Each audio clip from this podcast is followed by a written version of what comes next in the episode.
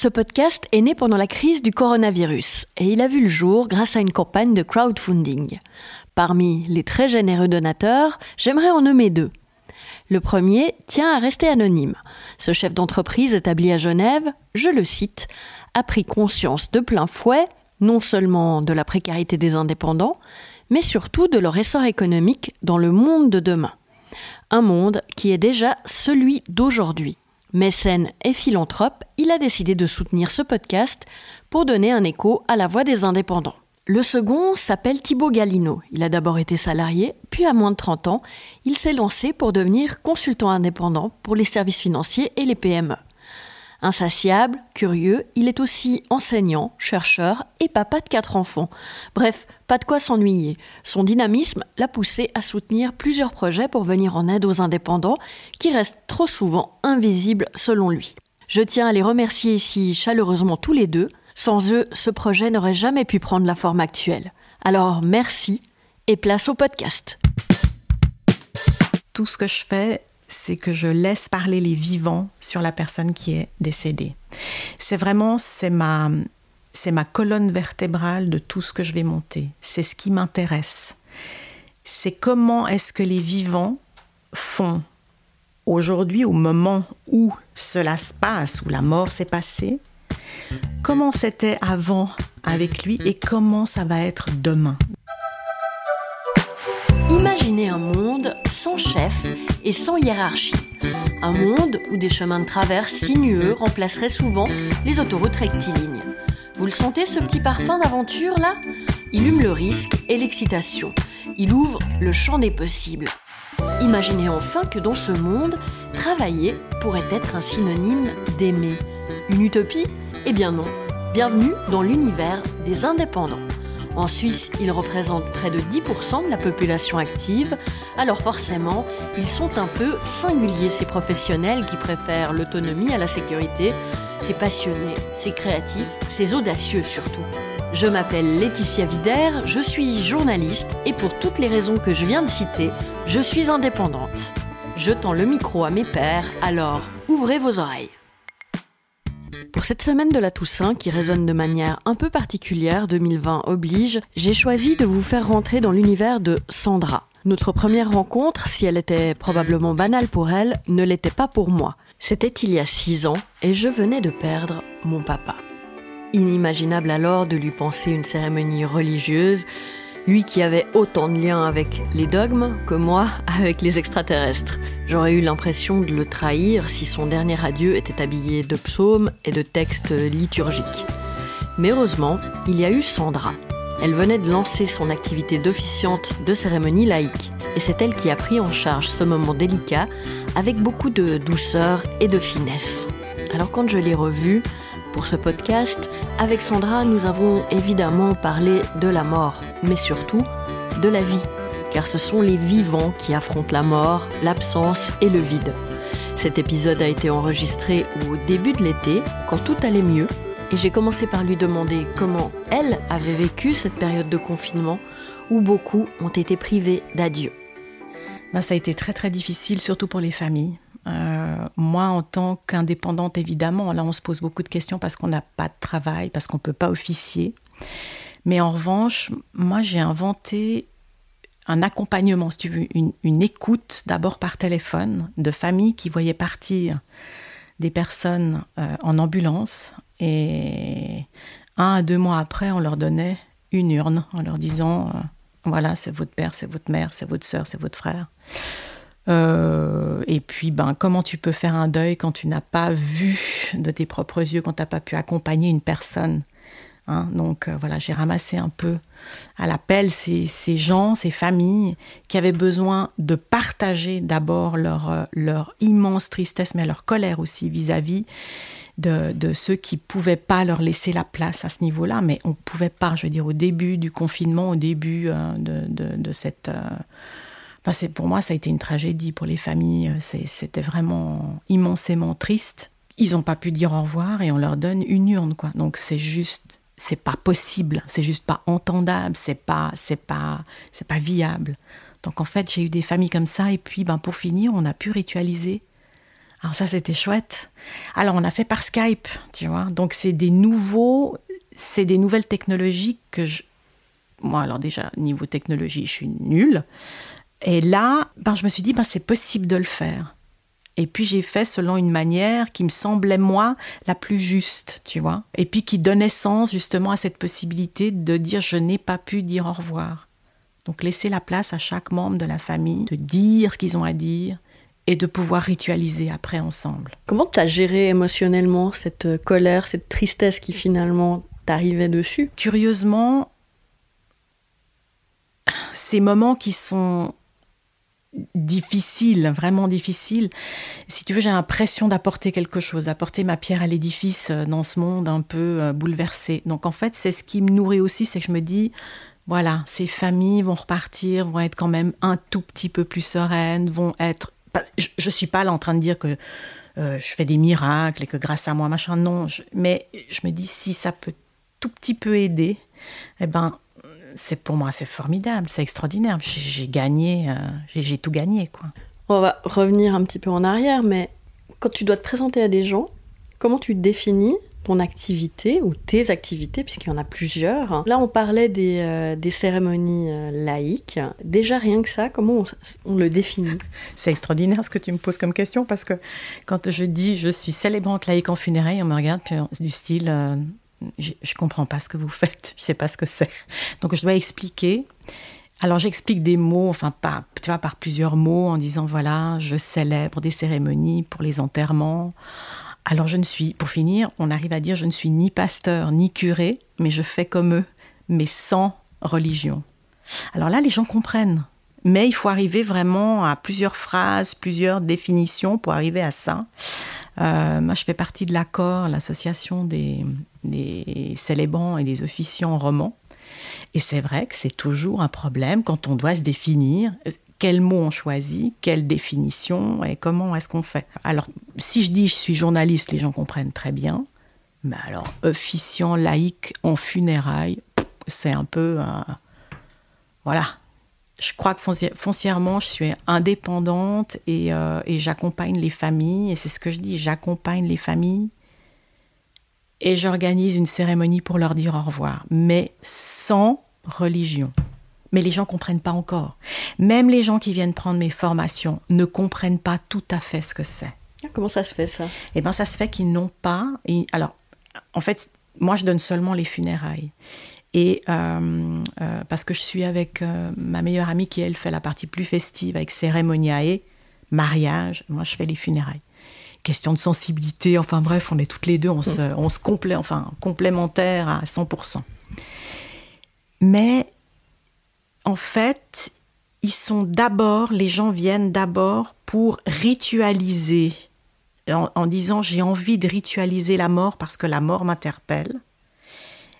Et quand je leur dis mais vous avez vu ah non mais je sais pas de je sais pas exactement comment vous faites euh, je sais pas exactement comment ça se déroule. Et ceux qui ont vu une cérémonie expliquent aux autres en disant mais voilà comment ça se passe à peu près.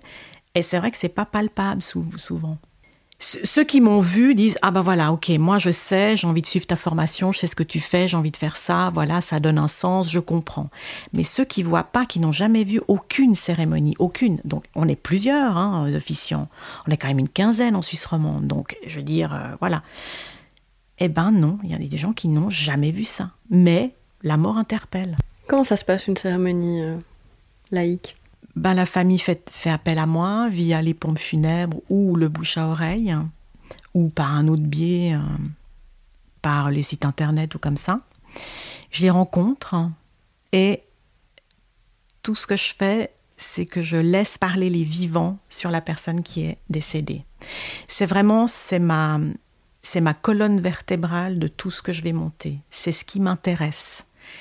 C'est comment est-ce que les vivants font aujourd'hui, au moment où cela se passe, où la mort s'est passée, comment c'était avant avec lui et comment ça va être demain? Donc c'est vraiment sur trois parties, les trois parties les plus... Enfin, ça donne c'est vraiment ça la colonne vertébrale. C'est aujourd'hui, vous êtes comme ça. Hier, c'était comme ça avec lui ou avec elle. Et demain, comment est-ce que je vais avancer avec ce chagrin, avec cette perte? Comment est-ce que je... Oui, on donne du temps au deuil, on donne du temps au chagrin, mais comment est-ce que je vais avancer avec ce que la personne m'a donné? Est-ce qu'il y a une dimension supplémentaire d'accompagnement euh, qu'il n'y aurait pas euh, dans, disons, une cérémonie plus traditionnelle religieuse, par exemple chrétienne, euh, dans ton rôle à toi? Alors, ce qu'il y a, c'est comme c'est essentiellement basé sur la vie de la personne, sur qui la personne a été, ben, évidemment qu'on en parle beaucoup, que c'est ça qu'on apporte et c'est ce que les gens aiment. On dit voilà, on a rendu la place qu'on voulait donner à cette personne et avec laquelle on a cheminé. Euh, oui, je pense que c'est ça. Euh, je dis pas que, que les pasteurs et les curés ne font pas bien, c'est pas ça. Eux, ils ont des prières, ils ont de la liturgie, ils donnent un sens comme ça. Nous, on a aussi des textes pour se séparer. On a aussi un moyen de se séparer dans l'histoire de la famille, dans tout ce qui peut, tout d'un coup, on peut avoir un texte, mais qui n'est pas liturgique. C'est des textes euh, qui sont euh, d'Ormesson, Bobin, enfin, il y en a, y en a beaucoup. Khalil Gibran, enfin des gens comme ça qui peuvent donner un sens à ce que vivent et surtout aussi à, aux croyances aussi que les personnes ont parce que j'ai quand même des alors j'ai des familles évidemment athées, agnostiques qui se disent bon alors euh, hein, peut-être qu'il existe quelque chose ou mais je sais pas quoi mais j'ai quand même aussi des familles qui sont croyantes, mais qui ne sont absolument pas pratiquantes et pas inscrites dans, dans, dans, une, dans une religion, une église ou quoi que ce soit, ou engagées dans une église, et qui disent non, non, moi je veux laïque, mais spirituel. Alors, c'est vague spirituel, tu peux mettre tout ce que tu veux sur le mot spirituel. Mais le, le, le plus important quand on est laïque, c'est donner du sens à travers des mots et des gestes. Mais quand on fait les funérailles, c'est vraiment tout est basé sur la personne, sur les vivants et la personne décédée.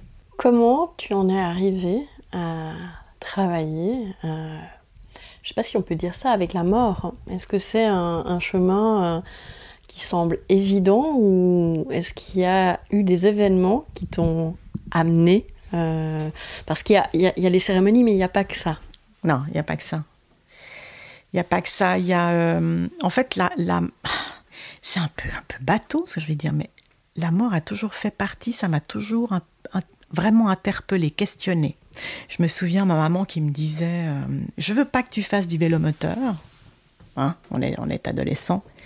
La question que je lui. Enfin, ce que je lui ai renvoyé dans la figure, je disais Mais maman, je peux traverser la route et me faire. et, et, mourir. Puis elle me disait, mais je sais pas, des fois, t'es es un peu bizarre, ma fille. Enfin bref. J'ai pas fait l'université. Je suis quelqu'un d'autodidacte complet.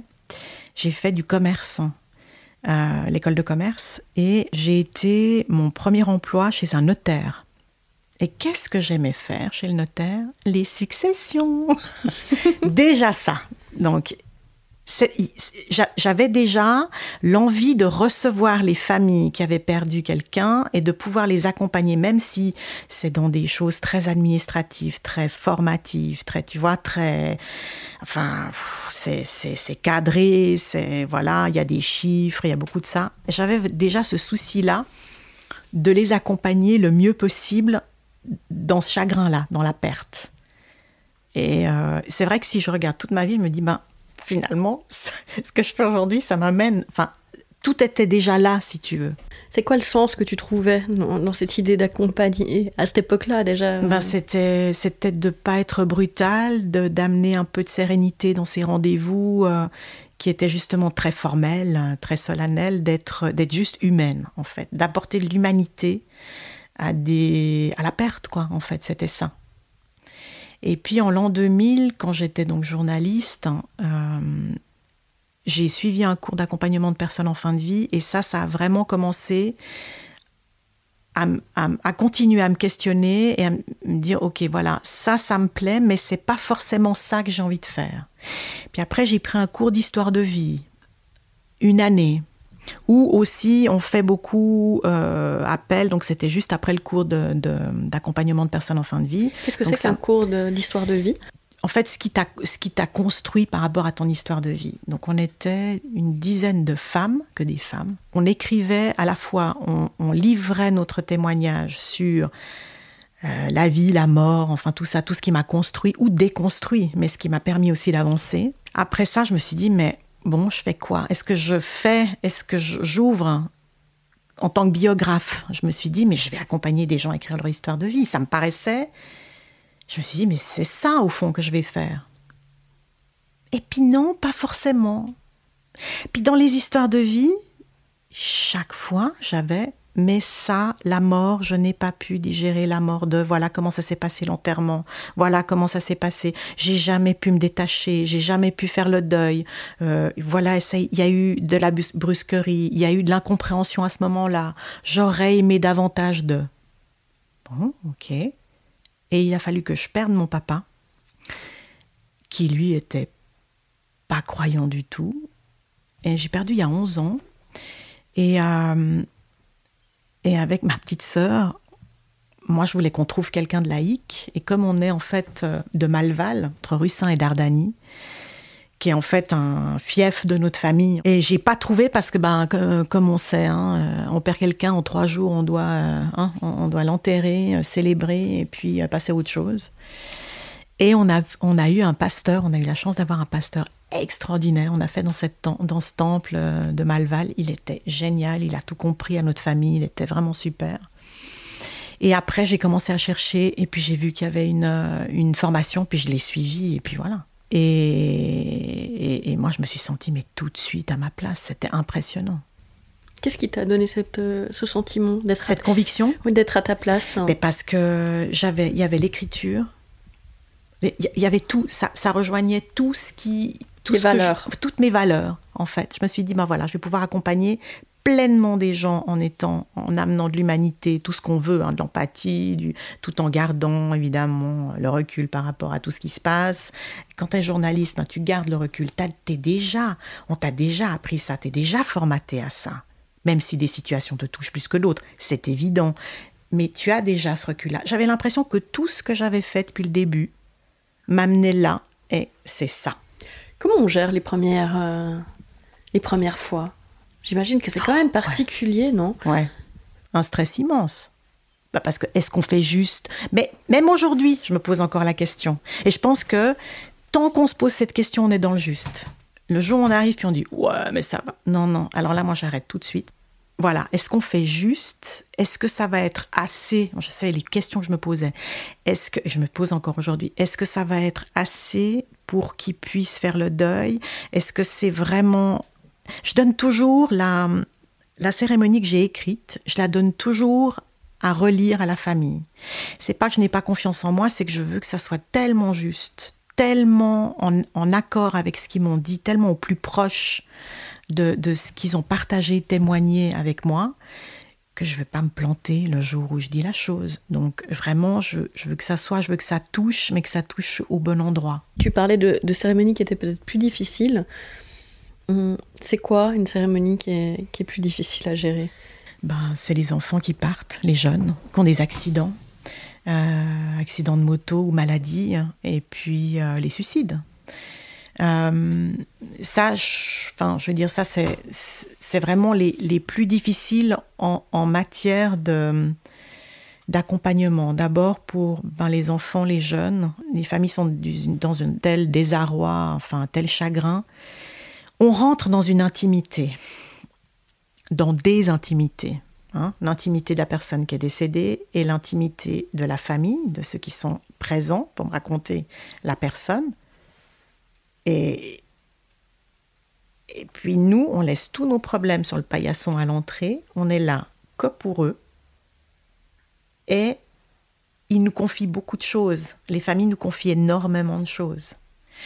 Et s'il y a suicide, il y a beaucoup, beaucoup de culpabilité qui est sortie. Si j'avais fait, si j'avais, oh, j'ai pas su, ah, j'ai pas. Alors ça, évidemment, on va pas le mettre dans la cérémonie.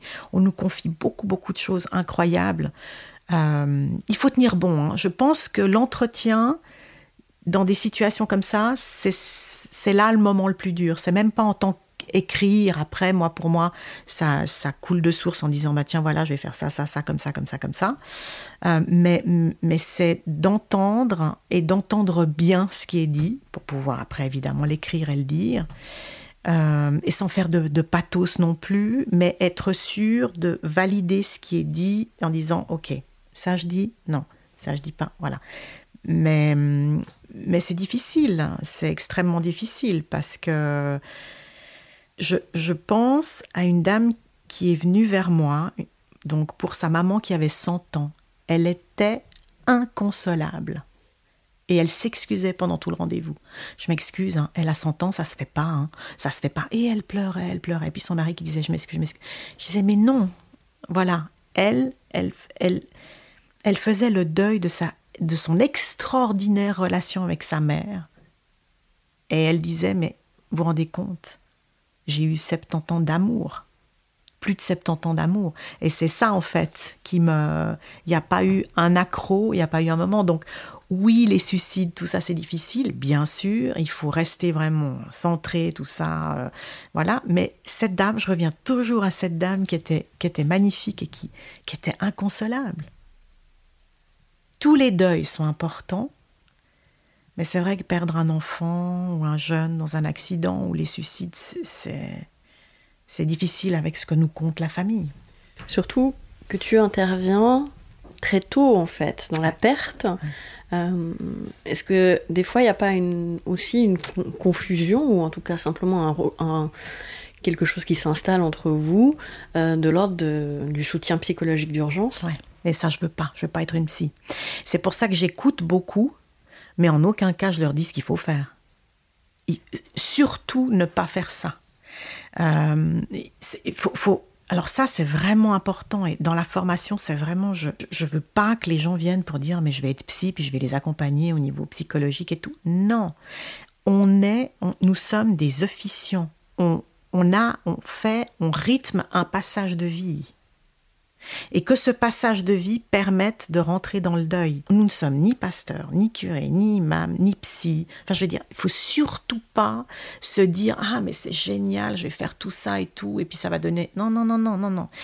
On est vraiment on a un rôle. On passe, on honore la vie, donc on honore la mort d'une personne à travers sa vie, mais on ne fait pas plus.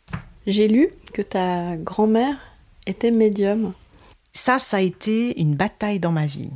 Donc ma grand-mère, qui habitait pas loin d'ailleurs, dans le même village euh, dans lequel j'habite aujourd'hui, euh, c'était ma mémé de cœur.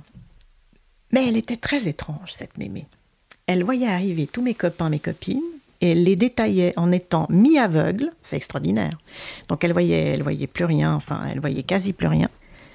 Elle détaillait et elle avait toujours raison. C'était impressionnant. Elle m'impressionnait beaucoup. Euh, euh, et, elle m'a légué ce don. Je l'ai su très vite, puisqu'à l'âge de 6 ans, j'ai perdu euh, mon, chien. Donc, j'ai senti que mon chien partait en pleine nuit. Je me suis réveillée. Et j'ai dit Bichon est, est décédé. Ma grand-mère n'a rien dit. Ma mère téléphone à sa maman. Et euh, elle lui dit voilà, on a passé une nuit difficile, enfin bref. Ma grand-mère ne dit rien, ne me dit rien. Je vois arriver ma mère à midi, j'ouvre la porte et je dis Bichon est mort. Elle me elle regarde sa mère, puis elle dit Oh ben, tu le lui as dit? Ma grand-mère a dit non, j'ai pas eu besoin. Mais c'est difficile euh, de, de, de cheminer avec quelque chose qui est légué quand on est journaliste. Voilà. Alors, je reviens à des mhm. fondamentaux. Mhm. Quand on est journaliste, on vérifie les informations, hein, on veut que ça soit objectif. On est plutôt dans la rationalité. On, est plutôt dans la mhm. rationalité. Et j'ai très souvent rejeté ça parce que je ressentais beaucoup de choses et qui s'avéraient justes. C'était ça qui était fou. Aimer. Alors, non, non, non, non, non, non, non, non, non, non, non, non. Mais à un moment de ta vie, quand tu te poses et tu travailles avec la mort, eh ben, il y a des choses qui reviennent. Et maintenant, je commence à accepter ça et je commence à me dire, ben finalement, ça ne m'envahit pas parce que je n'ai pas envie que ça m'envahisse. En revanche, ben voilà, ça m'accompagne, c'est là aujourd'hui, c'est une belle intuition. Et pourquoi pas finalement? Donc je commence à accepter ça maintenant. Est-ce que tu penses que ça a eu une influence en fait euh? Ouais. ouais. En fait, ça a une influence quand j'écris les textes. Je le dis, hein, j'ose le dire. Quand j'écris les textes, euh, il y a des fois, je mets de la musique ou j'allume une, bougie et il m'arrive de, d'être, j'ai l'impression d'être en osmose avec la personne décédée. Puis je dis, bon, alors, et c'est ça où, je suis en train d'avoir la berlue? Et je dors toujours une nuit avant d'envoyer euh, le texte à relire à la famille. Et euh, c'est pas que j'attends des trucs pendant la nuit, hein, c'est pas ça. C'est que le lendemain, je relis et je dis OK ou pas OK. Et généralement, j'ai pas de problème. Et, euh, et voilà, donc euh, est-ce qu'il y a peut-être une part de ça? Je crois que ça m'a toujours fait peur. En étant rationnel, de perdre, tu vois, puis de mhm. commencer à délirer en disant alors moi, je vais être. Non, non, non, non. Je, je garde toujours les pieds bien ancrés en me disant Ok, c'est là. Super, chouette. Mais ça m'a jamais envahi, jamais. Mhm. C'est plutôt moi qui, qui poussait la chose. Par contre, cette sensibilité-là t'a peut-être mené oui. Euh, vers Sûrement. Euh, cette, euh, Sûrement.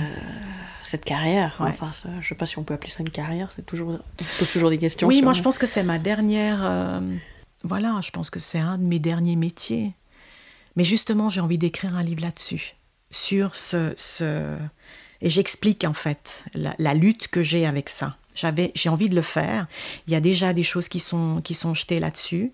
Et puis, des moments où j'ai pu accompagner des personnes qui sont venues vers moi sans. Mais attends, j'ai pas. J'ai, voilà, voilà ce que je ressens, voilà ce qui m'a. Enfin, j'ai la chair de poule en t'en parlant. Euh, voilà, j'ai ça, j'ai ça, qu'est-ce que tu penses et tout. Et puis tout d'un coup, de dire juste deux, trois phrases et les personnes. Ah, bah voilà, ok, super te dire d'où ça vient, comment ça vient. Moi, je, j'ai pas envie de me faire un, tu vois, un cinéma par rapport à ça. Mais, mais voilà, pour moi, c'est là, c'est là. Mhm. Et c'est intéressant ce que tu dis par rapport au fait d'être journaliste et de, voir, et de devoir se battre avec sa raison, euh, la manière qu'on a appris de, vérifier euh, les faits et de se fier au fait. On n'en a pas encore vraiment parlé, mais le journalisme, c'est quand même euh, ce qui a occupé la plus grande partie de ta vie.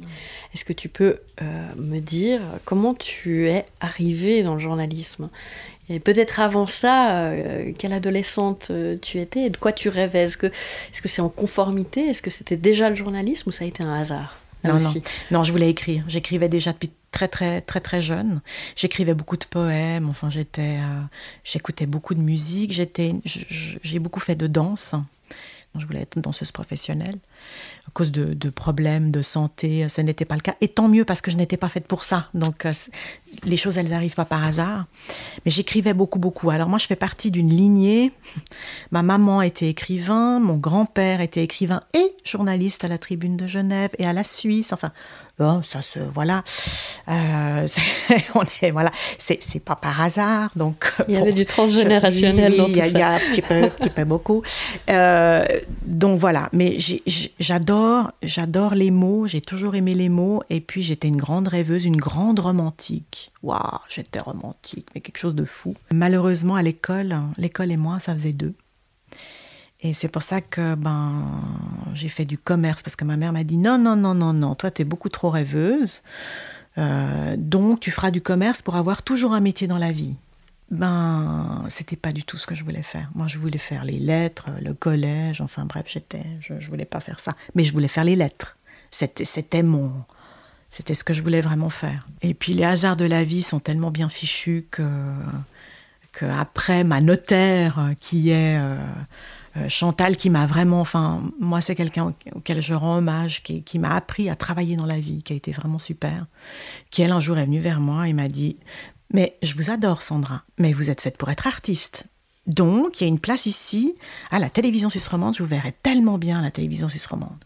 Et c'est comme ça que je me suis retrouvée euh, secrétaire, hein, secrétaire. Donc euh, bon, euh, et puis et puis ça me plaisait évidemment pas du tout secrétaire.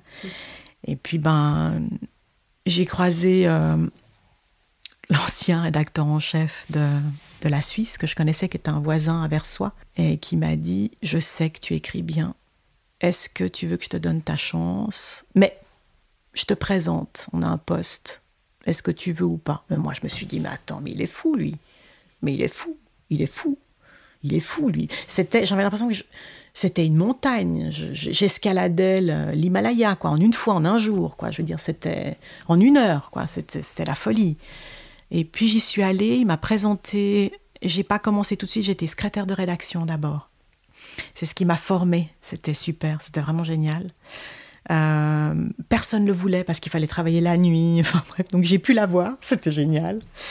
Euh, j'ai vécu à la Suisse une vraie camaraderie avec des journalistes, mais je devais dire aux journalistes que ce qu'ils écrivaient, c'était pas bien, quand c'était pas bien. Alors ça, c'était dur parce que, bah, enfin voilà, c'était aussi, euh, c'était pas toujours évident. Après, quand j'étais à la tribune, c'était plus dur parce que oui, ça a changé, l'ambiance était, différente. Il fallait aussi s'y faire. Enfin, c'était un autre journalisme. Après, j'ai fait de la locale. Après, j'ai. Évidemment, j'avais déjà une envie de, de, créer deux rubriques. Une par enfant, pour répondre aux, à toutes les préoccupations des parents à l'égard de leurs enfants. Ouais, j'ai fait ça euh, sept ans. Mais je voulais monter aussi une, autre page. C'était drôle. C'était déjà, tu vois, dans, dans l'air du temps euh, donc pour les seniors, la même chose. Vous vous posez des questions par rapport à tout, enfin bref. Donc, euh, donc euh, voilà, c'était déjà là. C'était déjà là. J'avais, j'avais besoin d'être à proximité des gens. Il y avait déjà cette idée de, de, de vouloir faire L'infoservice, mais dans le, terme le plus noble. C'était ça, euh, c'était ça, c'était ça. C'était vraiment ça. Vous posez des questions, ben voilà, ben moi je vais essayer de vous répondre. Et puis je mettais en, exergue des associations ou des gens qui faisaient des choses extraordinaires. Et puis où on pouvait vraiment euh, chercher de l'info, se faire aider, se faire accompagner. Moi j'ai toujours été là-dedans, c'est incroyable. Hein. Donc euh, voilà. L'indépendance, c'est quelque chose qui est né finalement dans le journalisme, dans cette idée d'être un peu, on parlait de ça avant qu'on enregistre, mais un électron libre, donc de, mener ses projets finalement euh, dans la grande structure, mais un peu dans son coin. Comment ça t'est venu, euh, cette envie de voler tes propres ailes en fait? Alors j'ai toujours voulu, toujours, toujours voulu être indépendante. Et puis en fait, quand la tribune euh, a mis fin à ma rubrique par enfant, j'avais suivi la formation, donc j'étais en train déjà de me lancer et je me suis dit ok maintenant c'est je joue mon va-tout, c'est maintenant. Et puis ben l'indépendance pour moi ça a été d'être disponible et accessible tout le temps pour mes familles, sans prendre de vacances, sans prendre de week-ends, sans voilà. Des fois, c'était même deux, trois cérémonies par euh, par semaine, parce que ça a été très vite en fait. J'ai eu j'ai eu euh, j'ai eu cette chance là, mais vraiment une chance. J'ai eu un privilège euh, que ça aille très vite quoi. Et ça, c'est vraiment les gens m'ont fait confiance, les familles. Et puis ben on disait ah ben voilà, j'ai telle personne, je viens de la part de telle personne et tout. C'est extraordinaire pour moi, c'est cadeau quoi. Et en fait, j'ai pas du tout pensé à moi.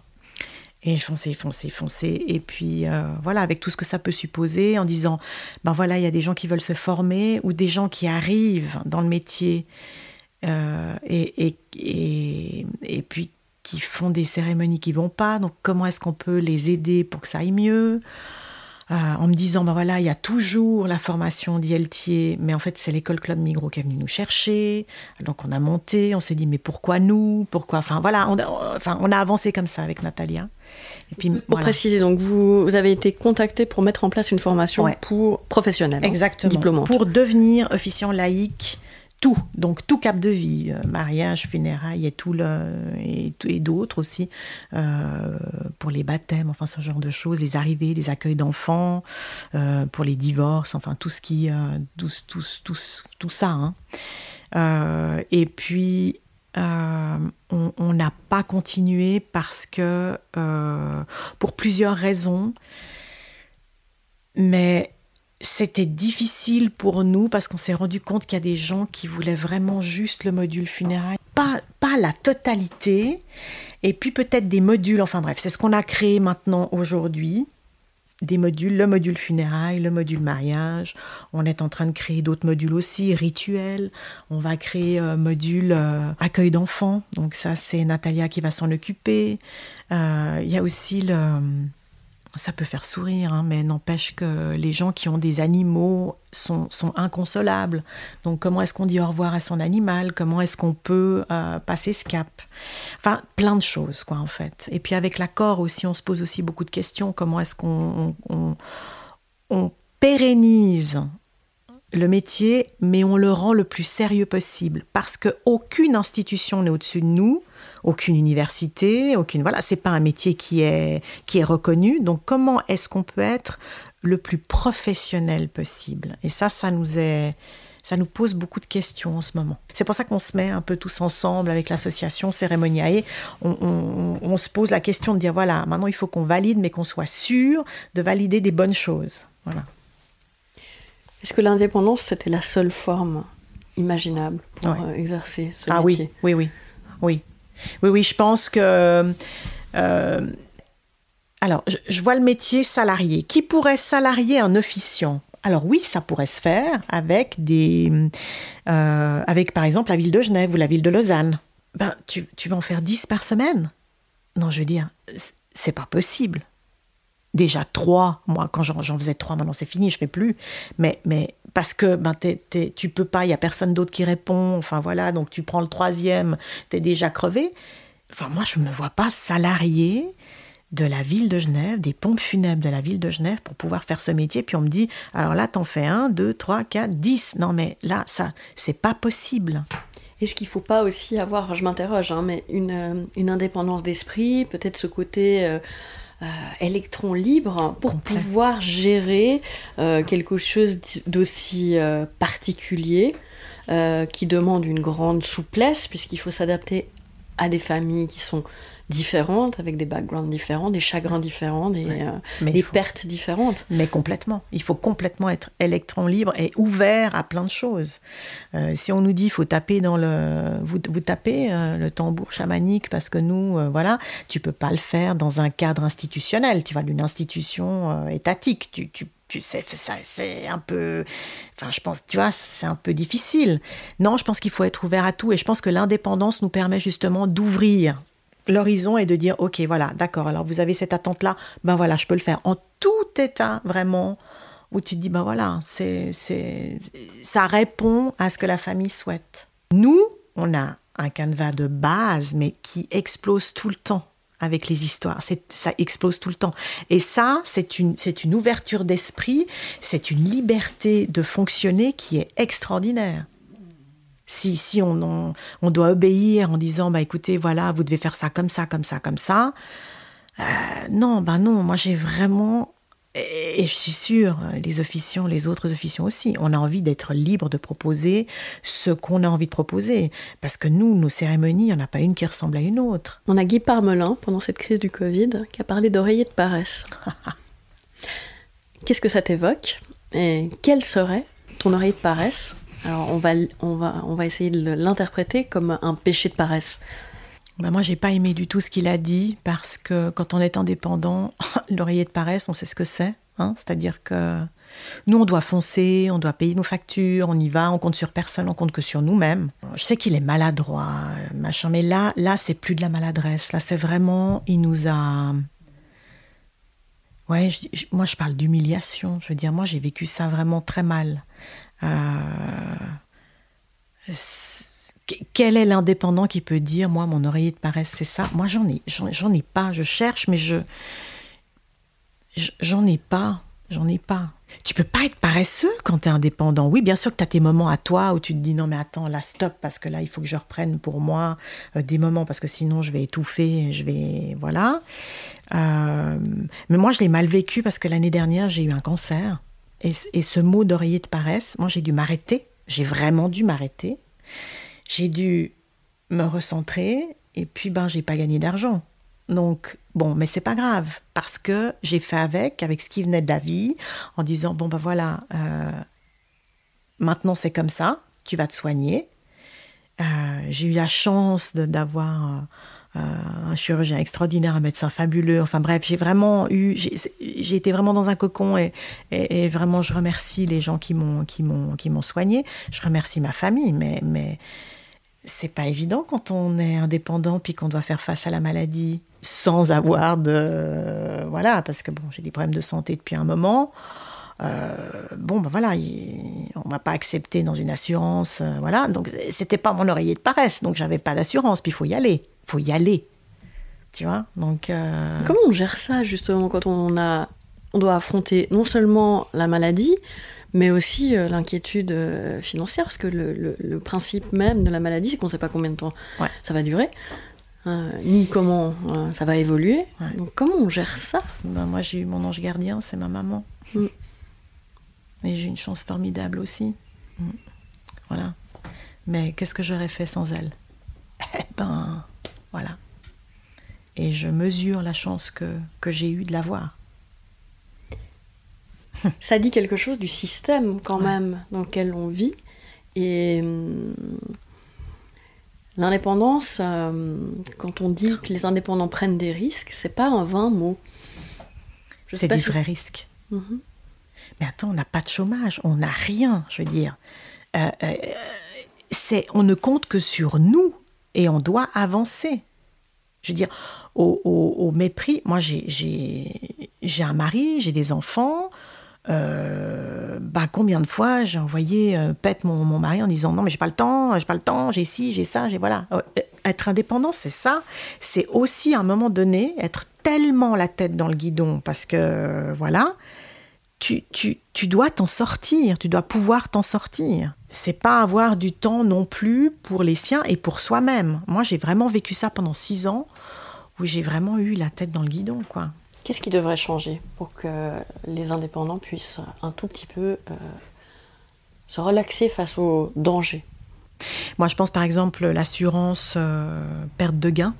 Moi, j'y ai pas eu droit parce qu'ils sont allés euh, chez mon médecin et ils ont vu que j'avais plein de, plein de soucis, hein, voilà, de, santé hein, physique. Et ils ont dit oh là là, non non merci, c'est gentil. Non, moi je pense que il faudrait qu'on y ait accès de toute manière euh, et il faudrait pas qu'il y ait de restrictions. Il faudrait vraiment et que ça soit pas si cher non plus que ça, parce que ça devient une deuxième assurance maladie. Je veux dire, euh, c'est pas possible. Il faudrait qu'on ait cette possibilité là, et puis qu'on puisse, si, si tout d'un coup ça va pas, avoir droit euh, et ou le chômage. Je veux dire, mais quelque chose qui soit normal. Et, euh, et, et ça, c'est vraiment pas. Enfin, pour moi, c'est pas juste de dire ah, ce serait super. Non, moi, les indépendants, il faut à un moment donné les aider. Si ça ne va pas, qu'on puisse avoir euh, un, filet de sécurité. Mais ce filet de sécurité, on l'a pas aujourd'hui. On ne l'a pas. Du côté assurance perte de gain ou du côté chômage, on ne l'a pas. Ça, c'est quelque chose euh, dont tu avais conscience au moment où tu t'es euh, tu t'es jeté dans le dans le bain. Bien sûr. Ou c'est venu plus tard. non, non, c'est venu tout de suite c'est venu tout de suite. Je me suis dit, bon, bah ok, c'est maintenant ou jamais. Quand j'ai dit c'est maintenant ou jamais, et puis tu retires ton deuxième pilier, et puis tu te dis, bon, bah ok, voilà, et puis tu construis ton truc en te disant, bon, bah voilà, ça, puis tu le fais durer le plus possible, le plus possible, tu vois. Bah évidemment, tu dois acheter des trucs, tu dois avoir un bureau, tu dois, enfin bref, puis tu vraiment, tu le fais durer, tu le fais durer, tu le fais durer, et puis, et puis voilà. Mais euh, bon, je me suis lancée, j'avais des, j'avais des problèmes déjà de santé quand je me suis lancée. En fait, six mois après, j'ai dû être opérée plusieurs fois, enfin bref, mais j'ai tenu le coup. Parce que je savais qu'il n'y avait ni chômage, ni voilà, mais que j'avais encore ça, puis que je pouvais encore. Euh, oh là là, c'était. c'était ouais, c'était, c'est pas évident. Et quel était alors du coup le, moteur, la motivation qui pouvait faire passer tout ça pour un... C'est le métier, c'est ce que je peux apporter, c'est l'humanité, c'est des choses très bateaux, hein, mais qui pour moi ont sens. C'est donner du sens à la mort, donner euh, de l'humanité à ces familles qui sont en détresse. Comment toi, le métier que tu exerces depuis euh, sept ans, il a changé, s'il a changé, euh, ton regard sur la fin, sur la mort ta propre finitude, mais celle de tes proches aussi. Est-ce que ça a eu une influence? Alors, sur ma propre finitude, euh, oui. Parce que, en fait, quand j'ai appris le métier, j'ai tout fait, mes directives anticipées. Enfin, j'ai fait tout ce qui est. Je me suis vraiment posé la question de me dire ok, voilà, maintenant, tu dois mourir dans une semaine. Voilà, comment est-ce que tu fais? Est-ce que tu fais. Euh, enfin, tout, les dons d'organes, tout, j'ai tout fait, quoi. Et même. Euh, même être inscrite après mon. Enfin, l'année dernière, je me suis avec ma maladie, je me suis inscrite euh, chez Exit aussi. donc voilà, donc on va vraiment loin en tant que, en tant que fission. Euh, parce que je me dis que plus on est en paix, en guillemets, avec sa propre mort, plus on peut nous avancer, accompagner les familles. Si on a peur de la mort, alors, bah alors là, on peut pas, on peut pas, on peut accompagner personne. Si on est euh, au secours, voilà, non, c'est pas possible. Donc moi, je, vraiment, j'essaye de cheminer en étant le plus possible en paix. Ben, l'année dernière, quand j'ai eu ma maladie, je me suis dit, ben dis donc, c'est pas si facile que ça finalement. On a la trouille de partir, puis on se dit, mais attends, c'est super tôt. Et là, ça te remet en disant, mais finalement, t'es pas si en paix que ça. tu vois, donc, euh, tu, dis, ah non, mais c'est, non, mais c'est quand même un peu tôt. Hein, mais non, mais euh, j'ai pas fini. Enfin, euh, mais il y en a combien qui se posent cette question et qui partent quand même? Le Covid, ben, il y en a eu plein. Je veux dire, tout le temps. Je veux dire, il y a des gens qui ont des maladies tous les jours et qui partent et qui n'ont pas fini de faire des choses ici sur Terre. je me dis, bon, ben voilà, ben, finalement, bon, ben, c'est comme ça et tu dois l'accepter. Et c'était sur l'acceptation, en fait, de la chose que je travaillais. Euh, voilà. Quant au regard sur le métier, on est des concurrents entre nous. Je dis pas ça méchamment parce que je suis quelqu'un de super bienveillant, mais on travaille avec l'association à mettre de la bienveillance dans cette concurrence, de mettre aussi, euh, de travailler ensemble, de trouver des solutions ensemble, d'avancer, de faire pérenniser, de professionnaliser le métier, reconnaître, valider, enfin tout ce, que, tout ce qui est possible, mais avec bienveillance. Moi, ça, ça c'est vraiment quelque chose qui m'est important. Parce qu'il y en a certains qui viennent et puis qui disent, par exemple au niveau des tarifs, qui dit Ah, moi je vais faire la moitié de tout le monde, puis comme ça je vais bouffer tout le, truc. Ça, ça me. Ça me marque. Ça me marque beaucoup. C'est de vouloir le marché absolument dans la région, quoi. Donc, qu'est-ce qu'on fait? Ah ben, on coupe ça, on coupe ça, puis on offre ça, puis on bouffe tout le marché. Il y a un petit côté un peu euh, absurde, en fait, de tout d'un coup être dans les chiffres. Voilà, voilà. Il y, y, a un mélange des genres qui ne doit pas d'ailleurs être euh, forcément évident non plus, j'imagine, quand... Euh, puisque, bon, bah voilà, on sait comment ça se passe quand on est indépendant, bah ma foi, on doit gagner sa vie, euh, on a des compétences, de mener une cérémonie laïque, d'accompagner des gens dans le deuil, ce sont des compétences que tu as développées, et ces compétences-là ont un coût, et ce coût-là doit être mentionné dans un moment un peu particulier. Exactement, exactement. là aussi, c'est intéressant, comment on gère ça Parce que bon, évidemment, quand on vend des prestations, euh, euh, ben, il y a des familles qui peuvent pas. Je veux dire, il faut qu'on soit, clair. Je veux dire, on a des tarifs. Euh, c'est difficile. moi, je me suis beaucoup aussi posé la question. J'ai fait, pour finir, je descends, mais j'ai descendu mon tarif en disant, moi, je peux pas aller en dessous de ça parce que c'est pas possible. Euh, parce que je comprends que des familles qui arrivent et qui ont déjà pour 5, 5 000, 6 000, 7 000 francs doivent encore avoir encore un, célébrant pour tant. Non, mais attends, c'est juste plus possible la facture. Et puis après, il faut organiser une verrée. Enfin, tout ce que ça peut supposer. Donc moi, je me suis dit, bon, alors voilà, je suis en dessous de 1000, mais, mais je ne peux pas aller en dessous de, de ce que j'ai, parce que c'est pas possible. Euh, mais, mais, euh, mais bien sûr qu'il m'arrive de, de, dire bon ben voilà si les familles ont vraiment pas moi je peux pas leur dire mais écoutez euh, voilà ça fait tant et puis allez vous faire voir non normalement quand ils viennent des pompes funèbres les pompes funèbres déjà donnent les tarifs donc eux ils savent Soit ils, ils, partent avec une liste, soit les pompes funèbres privées travaillent avec certains officiants et ils donnent déjà les tarifs au préalable. Donc ça, c'est déjà pour nous, on est déjà tranquille. Euh, mais quand il faut dire au téléphone, il faut vraiment être le plus, bah, le plus clair possible pour pas avoir quelqu'un qui dit non mais attendez, vous m'avez pas dit. Non mais attendez, c'est trop cher. Non, c'est si la personne nous téléphone et nous dit voilà, je comprends pas ce que vous faites, voilà et tout, bah, c'est de dire voilà, on explique et dit voilà ça ça a un coût et je vous laisse réfléchir avec votre famille. C'est pas dire euh, non, je vous laisse, rappelez-moi, voilà, c'est vraiment laisser le choix, mais être clair, voilà. On en arrive à la question récurrente euh, de ce podcast, hein, qui est la suivante. Qu'est-ce que c'est pour toi l'audace? Justement, c'est lié à tout ça. Qu'est-ce que c'est l'audace pour toi? Ta propre définition? Ben, L'audace pour moi, c'est oser, y aller, foncer.